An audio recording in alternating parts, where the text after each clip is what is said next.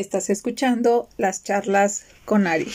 Aquí encuentras temas de programación neurolingüística, desarrollo humano, metafísica, logoterapia, tanatología, a través de meditaciones, audiolibros, entrevistas, relatos y mucho más. Bienvenidos. Seguimos con nuestro libro El avance del maestro Fernando Malcún, un salto cuántico para dejar de sufrir. Eh, te vuelvo a mencionar que este libro está a la venta en Amazon. Ya algunas personas me han indicado que lo están comprando. Muchas gracias porque se trata de difundir el mensaje del maestro Malcún para todos aquellos que adquieran el libro. Por favor, si tienen oportunidad, hay que escribir algo en comentarios dentro de, la plataforma de Amazon para tener mayor difusión y que esté colocado más arribita. Es, insisto, información que debe llegar a todo aquel que quiera recibirla. Vamos con nuestro capítulo 5. Y si te dijera que el Padre Creador usa instrucciones divinas para manifestar una eterna sucesión de universos y todo lo que en ellos puede llegar a ser, geometría sagrada que crea moldes etéricos de forma para ordenar la condensación de la energía en plasma, gas, líquido o sólido, moldes causales de conducta que ordenan la acumulación de comprensión sobre el amor a través de la experiencia, perfeccionando la conciencia mortal del ser humano hasta que se convierte en un ser de luz inmortal. Las leyes que ordenan la evolución. La energía, uno de los tres componentes esenciales de la conciencia, ordena con su frecuencia vibratoria la esfera de la creación que contiene las 40 dimensiones del universo.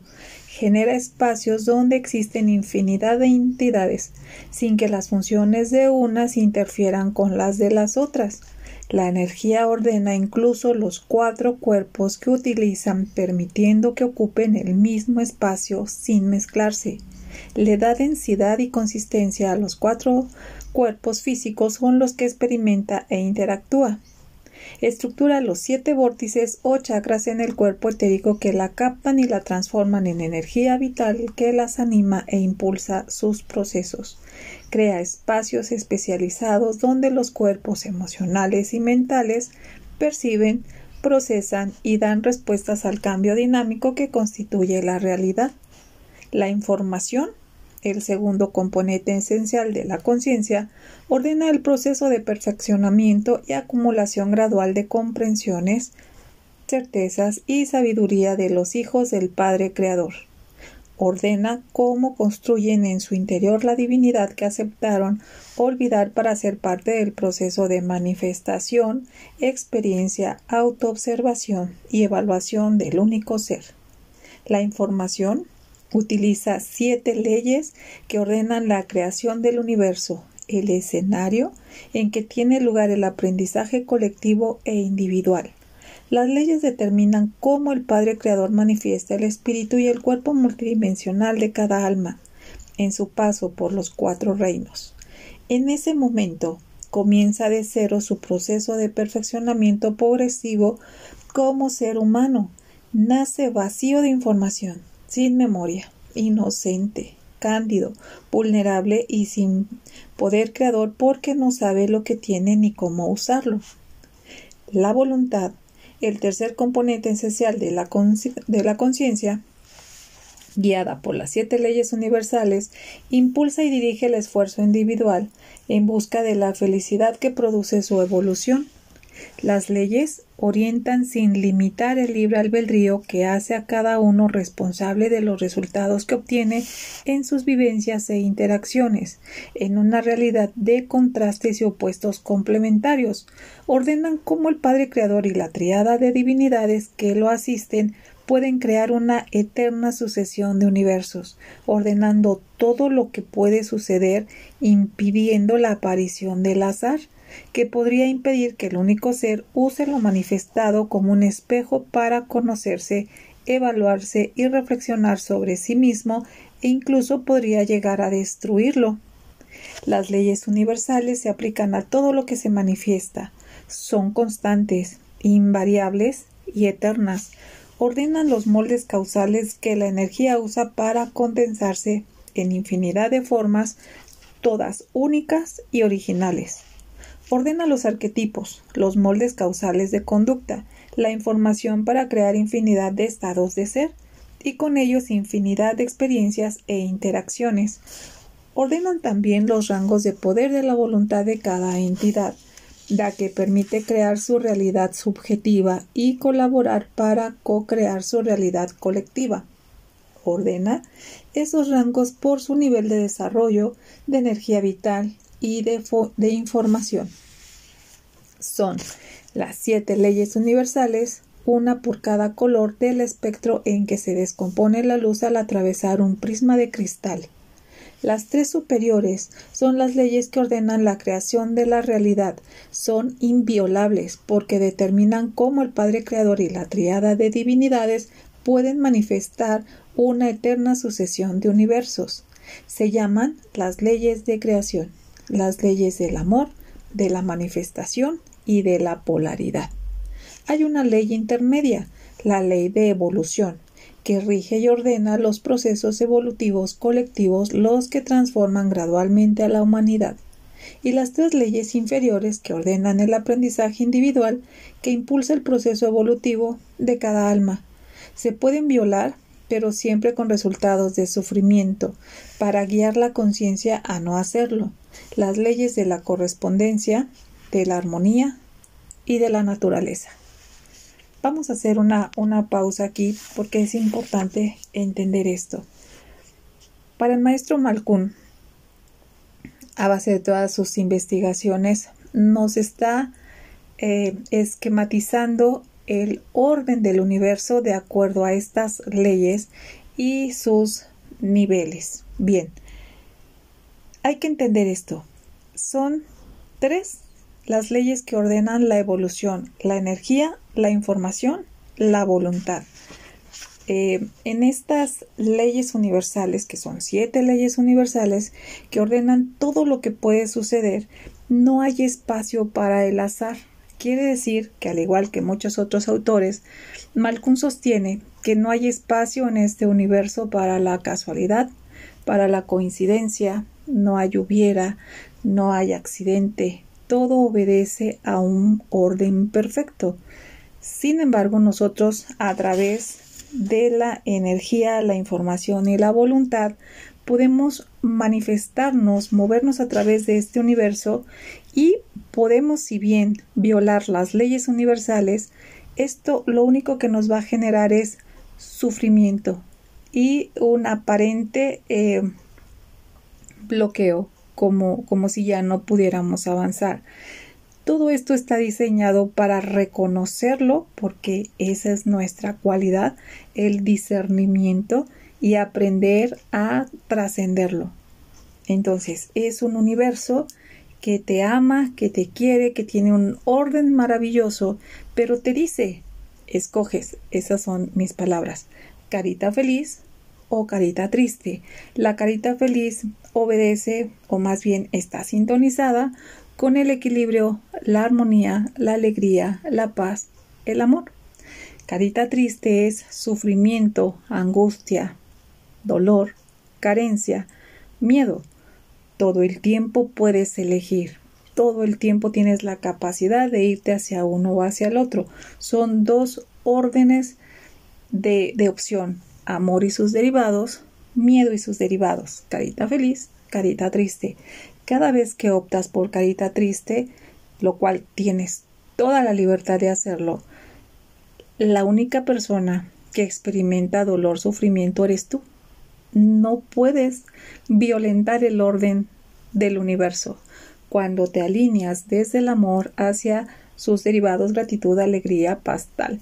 Entonces, avanzas, trasciendes, a qué velocidad cada ser humano va a evolucionar y a trascender, eso depende de tu voluntad. Vamos con la siguiente. Dice así, la ley del amor, la esencia de la neutralidad. La ley del amor es la ley suprema. la que crea todas las otras leyes. Se basa en el amor, el afecto, el cariño y la confianza por sí mismo que siente el ser en perfección, que se extiende inherente a la infinita diversidad que manifiesta. Su esencia es la neutralidad, en la que el ser en perfección y el Padre Creador permanecen, la que les permite manifestar la realidad con su extraordinaria diversidad y su objetivo de evolución imparcial del único ser sobre sí mismo. La realidad es el resultado de su esmero por crear y permitir la experiencia que te permita comprender su esencia de bondad, belleza, bienestar, alegría, salud, abundancia, confianza en perfección de todo lo que sucede, gozo de ser y plenitud, todo lo que significa amor, divinidad, perfección y libertad en conciencia. El amor es la intención creadora, el origen de todo lo que existe, la causa de las probabilidades y de sus combinaciones siempre ajustadas a un orden perfecto, el origen de la libertad individual por su respeto y aceptación de los resultados, su entrega a ti de la responsabilidad sobre tus creaciones, sin temor a juicios, castigos, sin la imposición de conductas ideales o mandamientos, la libertad que permite la aparición de la diferencia, lo distinto, único y original, es la semilla de la perfección de la divinidad consciente y del amor, porque todo lo que existe es básicamente el mismo único ser, buscando comprenderse a sí mismo, eso le permite sentir que pertenece a cada parte diversa de sí mismo. Genera las leyes y el orden que permiten la eterna continuidad de realidades, potencia la voluntad que impulsa a imaginar, crear y experimentar. Es la vibración infinita del amor que al bajar su frecuencia vibratoria permite que surja lo actual, lo diverso y lo potencial. El amor es constante, neutralidad, infinita comprensión, absoluto respeto e incondicionalidad por todo lo que existe, puede existir y puede suceder. La ley de la manifestación crea los moldes de forma y conducta. La ley de manifestación contiene las instrucciones divinas inherentes a la información absoluta del ser en perfección, para que el Padre Creador y la triada de divinidades que lo asisten puedan manifestar cíclicamente desde el punto alfa y omega una eterna sucesión de universos. A través de esta ley la inteligencia divina diseña lo que puede llegar a ser, las asociaciones inteligentes de energía e información que sustentan la vida de la extraordinaria diversidad que la, dinámica y perfecta realidad de cada universo contiene. Los moldes causales de forma en lo etérico solo visibles con los ojos de la mente, los códigos genéticos de todo lo que puede llegar a existir que permiten que todos los seres manifestados sean únicos y originales, que nada se repita a pesar de tener formas similares. Los moldes causales de conducta, los estados de ser y las funciones perfectas que esa vida puede adoptar. El ser en perfección idea esos moldes causales de forma y conducta siguiendo patrones de orden inherentes en él mismo. Arquetipos, progresiones matemáticas que guían lo que crece, espirales logarítmicas y enlaces covalentes inteligentes, patrones geométricos que generan belleza y equilibrio, matrices cuánticas nanométricas que sostienen lo manifestado, proporciones áureas que generan simetría, perfección y jerarquía. A través de esta ley de inteligencia divina diseña el proceso que guía esa vida a desarrollar conciencia de su propia existencia ordena las probables experiencias e interacciones de esa conciencia con infinidad de estados de ser diferenciados, que la absoluta potencia del único ser que existe manifiesta en su interior. Guía el proceso evolutivo de esa diversidad, acumulando comprensión sobre la esencia de amor y orden del único ser. Genera el contraste y los opuestos como medio para generar resultados binarios de armonía o sufrimiento que induzcan al aprendizaje y guían sin coartar la libertad individual hacia lo perfecto y lo divino. Resultados que generan comprensiones que impulsan la evolución de la conciencia inocente a convertirse en sabia. Diseña todo lo que el ser humano puede usar para crear su realidad personal y co-crear su realidad colectiva. El mecano, el juego de piezas con el que los hijos del Padre Creador pueden armar su realidad y los estados de ser que pueden experimentar para aprender con los resultados negativos o positivos que producen.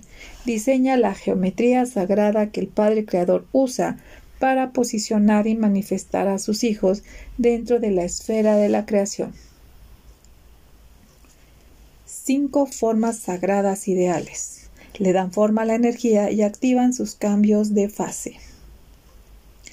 Hace años, en mis investigaciones sobre cómo funciona la realidad y cómo es el orden que la estructura, me encontré con la geometría sagrada y con los llamados sólidos platónicos, las únicas cinco formas regulares, convexas y perfectas, generadas desde un punto común de simetría y contenidas unas dentro de las otras que existen en la realidad me parecieron tan extraordinarios que me dediqué durante varios años a estudiarlos, construyendo sus formas, unas dentro de otras con palitos de madera unidos con silicona, mientras meditaba sobre las relaciones que se establecían entre sus aristas, sus caras equiláteras y la materia que se decía que, que representaban. Mi intuición me decía que sus únicas formas y su bellísima perfección tenía que tener una función muy importante en la estructura de la realidad. Platón fue quien primero habló sobre ellos en el diálogo Timeo que escribió en el año 360 a.C., en el que habló sobre el origen del universo, la estructura de la materia y la naturaleza humana, influyendo poderosamente en la filosofía y en la ciencia posterior. En él relacionó los cuatro estados fundamentales de la materia conocida en ese entonces con cuatro de esas formas sagradas el tetraedro con el fuego, el octaedro con el aire, el hexaedro con la tierra y el icosaedro con el agua. Se refirió a la quinta forma sagrada, el dodecaedro, diciendo que era tan importante que Dios la había usado como un patrón de orden para posicionar los planetas y las constelaciones de estrellas en la bóveda celeste. Afirmó que esas cinco formas de origen divino eran la manifestación, el celsa de la perfección, la belleza, la armonía y las proporciones que usó la divinidad para crear el cuerpo del cosmos, el ser viviente que contiene todo lo que existe. En el año 300 a.C., Euclides, en el octavo volumen de su libro, Los elementos que escribió en la Biblioteca de Alejandría, los dibujó por primera vez y demostró que sólo existen esos cinco poliedros regulares, convexos, equiláteros y equiangulares que inscribió en una esfera, desde cuyo centro de simetría se generaban las caras de todos, la esfera que contiene todo lo que existe.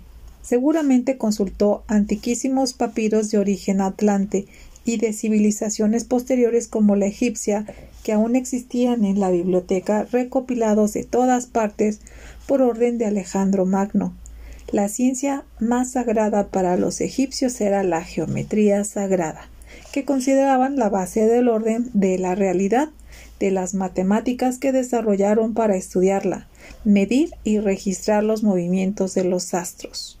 Alejandro Magno quería que los estudiosos más brillantes de la época usaran la información contenida en esos papiros para decodificar y traducir al griego la tabla de Esmeralda, un compendio de alquimia sobre obra de Imhotep a quienes griegos y romanos llamaron Hermes Trismegistus, que había encontrado en el oráculo del templo de Amon-Ra en el oasis de Siwa. Aristóteles, el discípulo de Platón, maestro de Alejandro Magno, en sus libros Física y Metafísica llamó éter al quinto estado fundamental de la materia, del que los otros cuatro estados se habrían derivado, describió el éter como una sustancia brillante, luminífera, portadora de luz, incorruptible, ligera, eterna e inalterable, que respiraban los dioses y que llenaba el espacio infinito. Éter, brillante y luminoso, era para los griegos el hijo que tuvo Erebo, señor de la oscuridad y la negrura, con su hermana Nix o Nicté, la señora de la noche.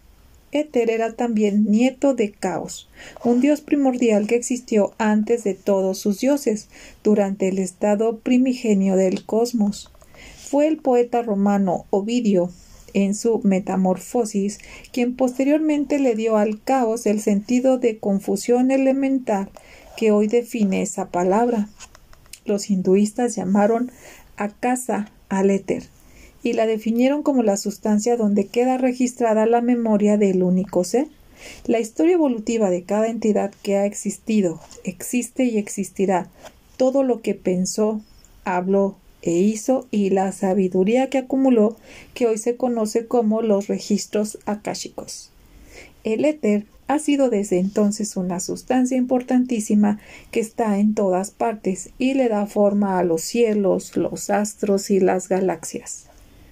En 1509, Luca Pacioli, un fraile franciscano en su libro De Divina Proportione, sobre las proporciones matemáticas y sus aplicaciones en la geometría, la pintura a través de la perspectiva y la arquitectura, con ilustraciones tridimensionales de Leonardo da Vinci, estudia las relaciones entre el dodecaedro, el icosaedro y la llamada divina proporción, el número de Dios, un número irracional que tiene infinitas cifras decimales y que no puede ser expresado como un número entero, ni como la razón entre dos números enteros.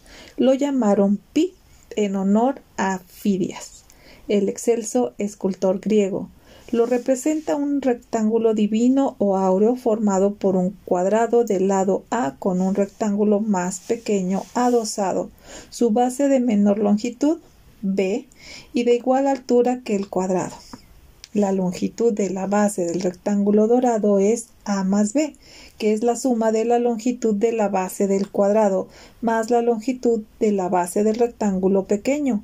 La relación entre la base del rectángulo áureo, el segmento mayor y su altura, del lado del cuadrado, el segmento menor, crea la divina proporción. Siempre produce un número irracional. 1,61 80 33 98 87 49 89 48 48 20 puntos suspensivos. Es un principio universal al que se debe la belleza en el universo, por lo que tenía que ser punto de referencia en todas las manifestaciones artísticas. En 1597, Johannes Kepler, en su libro Mysterium Cosmographicum, propone que las relaciones de las distancias entre el Sol y los seis planetas conocidos hasta ese momento reflejaban el plan de Dios de ordenar el universo a través de la geometría, porque las distancias entre Mercurio, Venus, Tierra, Marte, Júpiter y Saturno eran similares a las existentes entre los cinco sólidos platónicos, dentro de una esfera que representaba a la órbita de Saturno. Los cinco poliedros regulares, su simetría y sus proporciones armónicas eran una muestra de la divina interacción de crear una armonía universal basada en la geometría sagrada. Esto lo llevó a descubrir los movimientos elípticos de los planetas alrededor del Sol y las leyes que determinan sus movimientos. La geometría sagrada le permitió comprender cómo funcionaba la realidad. Leonardo Bonacci, llamado Fibonacci, Piero de la Francesca y Alberto Durero dejaron estudios y obras de arte que revelan el interés que les generó. Más tarde, Hector las estudió y las incorporó a sus obras de arte. Salvador Dalí pintó el escenario de la última cena enmarcada en la proporción áurea de un dodecaedro que de las cinco formas sagradas es el más cercano a una esfera, el símbolo de la perfección celestial. En la antigüedad, el dodecaedro era visto como la fuente del orden sagrado. Platón afirmó que era el generador del orden celestial y el más importante de los poliedros regulares. Sin embargo, posteriormente los estudiosos de los sólidos platónicos decidieron ordenarlos por el número de caras de cada que cada uno tiene 4, 6, 8, 12, 20 porque por lo que le dio mayor importancia al icosaedro por sus veinte caras y lo convirtió en el contenedor de las otras cuatro formas sagradas. Esto logró que el orden septenario en el que están inscritos perdiera importancia y se comenzara a considerarlos solos. En realidad, están inscritos entre el punto central común de simetría que los concibe y los ubica, en relación al punto alfa y omega en el centro de la esfera de la creación desde donde el Padre Creador los emana, y la esfera invisible que los contiene y los gesta en su interior, igual que a todo lo manifestado. La desaparición del orden septenario dio lugar a un sinnúmero de interpretaciones erradas sobre lo relacionado con los cinco sólidos platónicos, con los siete chakras y con los cinco estados de la materia. Como expliqué antes, quiero actualizar el pensamiento original de Platón con información aportadora de la ciencia actual. Es necesario establecer el orden septenario, la importancia primigenia del dodecaedro como contenedor de las otras formas sagradas, a su vez contenidas dentro de una esfera etérica, y como vimos su correcta relación con los siete chakras. Cuando construí con palitos de madera y algunas caras sólidas para visualizarlas mejor, las cinco formas sagradas contenidas en un dodecaedro, me di cuenta de que es mucho más difícil que construirlas dentro de un icosaedro. Quizá esa fue también una de las razones que provocaron las interpretaciones erróneas. Comenzaré comparando el área que cubre las superficies de sus caras y el volumen que cada uno contiene cuando todas las formas sagradas tienen 10 centímetros en sus lados. El tetraedro cubre un área de 173,20 centímetros cúbicos, el octaedro 346,41 centímetros cuadrados, el hexaedro 600 centímetros cuadrados, el icosaedro 866,02 centímetros cuadrados y el dodecaedro tiene 2064,57 centímetros el tetraedro contiene un volumen de 117,87 centímetros cúbicos de espacio, el octaedro 471,40 centímetros cúbicos, el hexaedro 1000 centímetros cúbicos, el icosaedro 2.181,69 centímetros cúbicos, mientras el dodecaedro contiene 7.663,11 centímetros cúbicos. Cuando se inscribe un dodecaedro en una esfera, ocupa el 66.49% del volumen de la esfera, mientras que el icosaedro inscrito de la misma esfera solo ocupa el 60.55% de su volumen. Esta comparación también indica que es preferible ordenarlos como los antiguos pensadores, todos contenidos en el dodecaedro. Las cinco perfectas, simétricas y equilibradas formas sagradas son la esencia de la belleza y de las proporciones armónicas. Exhiben relaciones muy elegantes entre sí. El tetraedro con sus cuatro caras triangulares equiláteras contiene perfectamente inscrito al octaedro.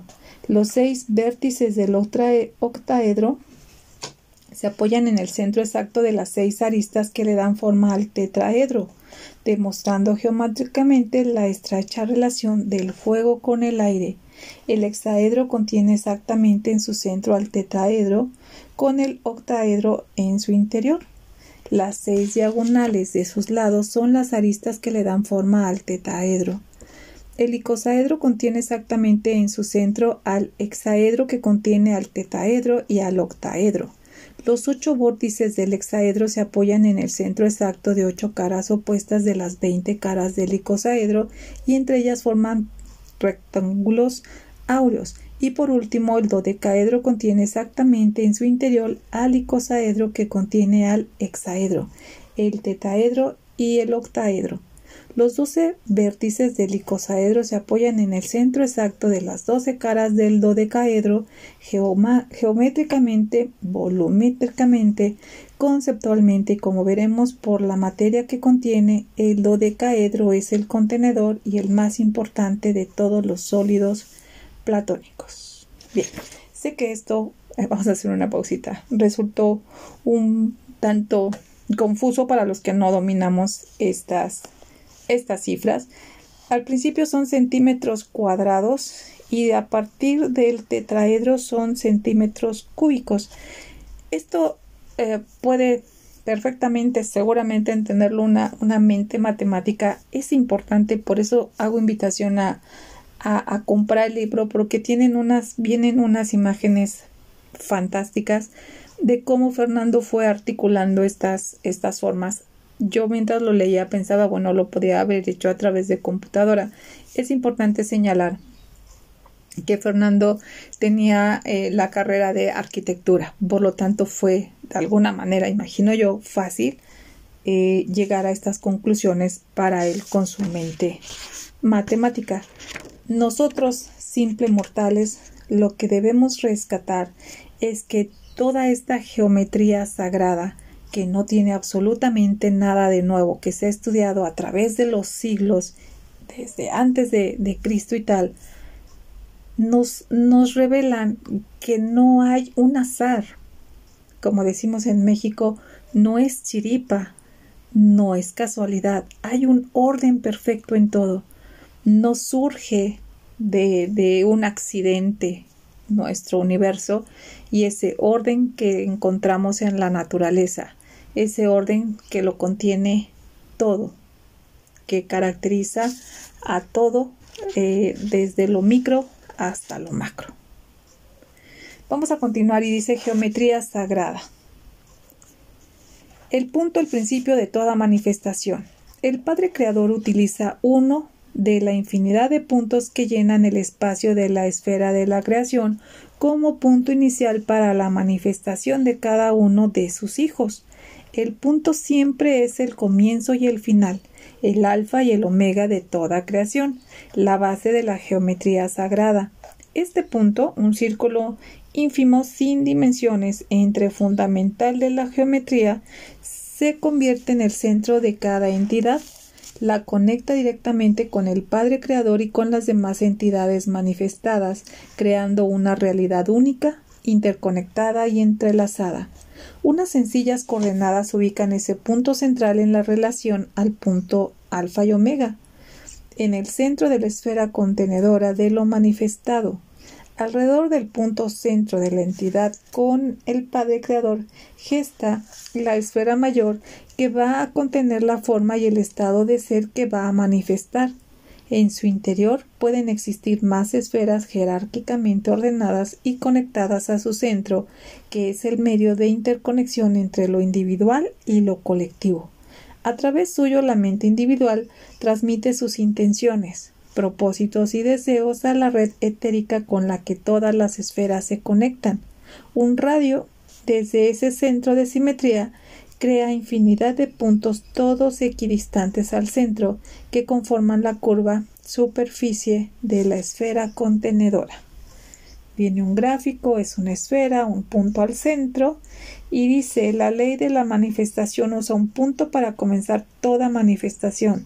Se convierte en el centro de una esfera etérica invisible que contiene al ser a manifestar. Aquí quiero hacer una, una, una pequeña Reflexión. Para nuestros científicos, nuestro universo tal como lo conocemos, todo comenzó con un punto más pequeño que la cabeza de un alfiler. Y creo que muchos hemos escuchado esa, esa afirmación, solo quería señalarlo. Seguimos, dice la esfera, el contenedor de cada una de las manifestaciones. La ley de manifestación usa la esfera mayor de cada entidad para contener innumerables esferas menores conectadas a través de sus centros, asociadas y ordenadas jerárquicamente por niveles para crear conjuntos especializados, átomos, células, elementos, células, moléculas, tejidos, órganos, sistemas y cuerpos con distintas funciones y a distintas escalas ajustadas a un orden fractal. La realidad está conformada por esferas dentro de esferas, dentro de esferas, todas conectadas entre sí a través de sus centros y con el Padre Creador en el centro del universo. La esfera, una forma hermosa y proporcionada, contiene todas las variables que conforman y le dan existencia a cada ser manifestado. El orden estructurado por la ley de manifestación no se detiene en el simétrico espacio contenido entre el punto central y la superficie de cada esfera. Además, estructura entre ellos en el etérico las cinco formas sagradas, perfectas, simétricas y regulares todas conformadas por caras planas iguales entre sí, todas equidistantes del centro de la esfera que las contiene. Todas las aristas de sus caras tienen igual longitud y los ángulos entre ellas son siempre iguales, creando cinco formas sagradas perfectas, equilibradas y un conjunto asombroso por, su perfección. Los únicos cinco poliedros regulares y perfectos que existen en la realidad con esas características. Esas cinco formas sagradas le dan forma a los cinco estados fundamentales de la materia. Son en realidad contenedores etéricos, formas causales, que ordenan la energía en todas sus estacionarias en los rangos de frecuencia en que existe la materia. Sus simétricas formas limitan especialmente a la energía que vibra a su interior transformándola en una onda estacionaria ajustada en cada forma a un rango limitado de frecuencias y longitudes de onda. Las ondas estacionarias de cuatro de las cinco formas sagradas condensan la energía y le dan consistencia a cada uno de los cuatro estados de la materia. El hexaedro le da forma a la materia sólida, el icosaedro a la materia líquida, el octaedro a la materia gaseosa y el dodecaedro al plasma, que como vimos es el estado más común de la materia existente al llenar el 99,99% de la esfera de la creación. La quinta forma sagrada, el tetraedro, le da forma al vórtice transformador del fuego, que activa las transformaciones que impulsan la materia a pasar de una fase a otra. El triángulo la base de todos los sólidos platónicos. El triángulo es la forma más fuerte y simple, la primera y mínima manifestación de un área de espacio limitado, plano y bidimensional. Es el módulo base que le da forma a todas las caras de todos los sólidos platónicos, incluso de las caras cuadradas del hexaedro cuya diagonal revela que resulta de la unión de dos triángulos isósceles y a todos los procesos de cristalización de la energía en materia. Existen tres tipos de triángulos, todos son polígonos planos con tres vértices. Sus ángulos siempre suman 180 grados. Triángulos equiláteros, tres ángulos iguales y tres lados iguales. Triángulos isósceles, dos ángulos iguales y dos lados iguales. Triángulos escalenos, sin ángulos ni lados iguales. Un círculo femenino contenedor con un triángulo masculino inscrito, inscrito también representa a lo manifestado. Las tres aristas del triángulo representan a las tres partes del único ser, al ser en perfección que sostiene la realidad, al Padre Creador que la manifiesta y al Hijo que la experimenta para encontrar comprensión. Los alquimistas medievales veían sus tres aristas como el azufre, el mercurio y la sal, el triángulo equilátero con un ojo en su interior, el ojo que todo lo ve, siempre ha representado a la divinidad, porque contiene y ordena todas las longitudes de onda de la energía que conforman lo manifestado, contiene lo espiritual que está en todas partes dentro de un marco material. El tetraedro fuego. Forma para los vórtices que transforman la materia. La forma más sencilla de las cinco formas sagradas es el tetraedro, la que crea el fuego, el principio que activa todos los procesos transformadores. El tetraedro existe de manera virtual y etérica en el corazón del hexaedro, del icosaedro y del dodecaedro, mientras contiene en su corazón al octaedro. Esto permite que al comando de la mente individual o colectiva active un vórtice para cambiar el actual estado de condensación a otro, simplemente acelerando o desacelerando la frecuencia vibratoria de su energía. Un sólido puede convertirse en un líquido, un líquido en un gas, y el gas en un plasma gracias al vórtice que crea en su interior.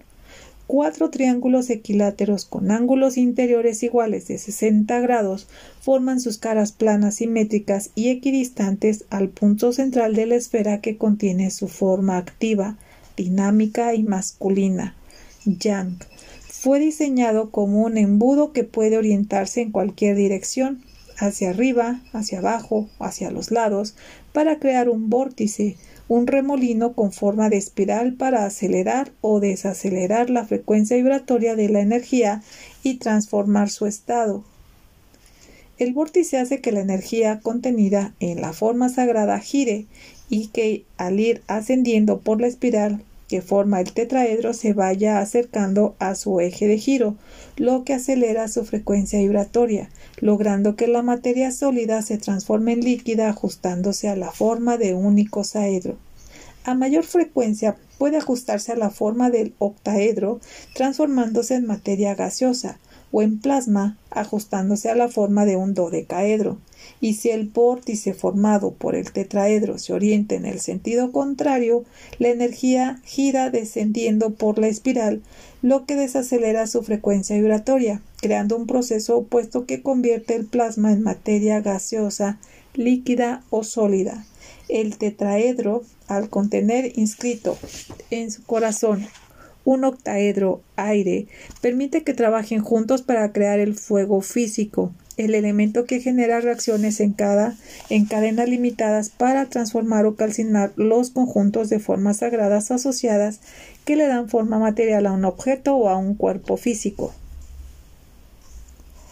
Toda transformación siempre es iniciada por el vórtice creado por el elemento fuego que genera el punto de ignición de una reacción en cadena limitada que le cambia el estado, la fase, a los conjuntos uniformes de materia sólida, líquida, gaseosa o de plasma.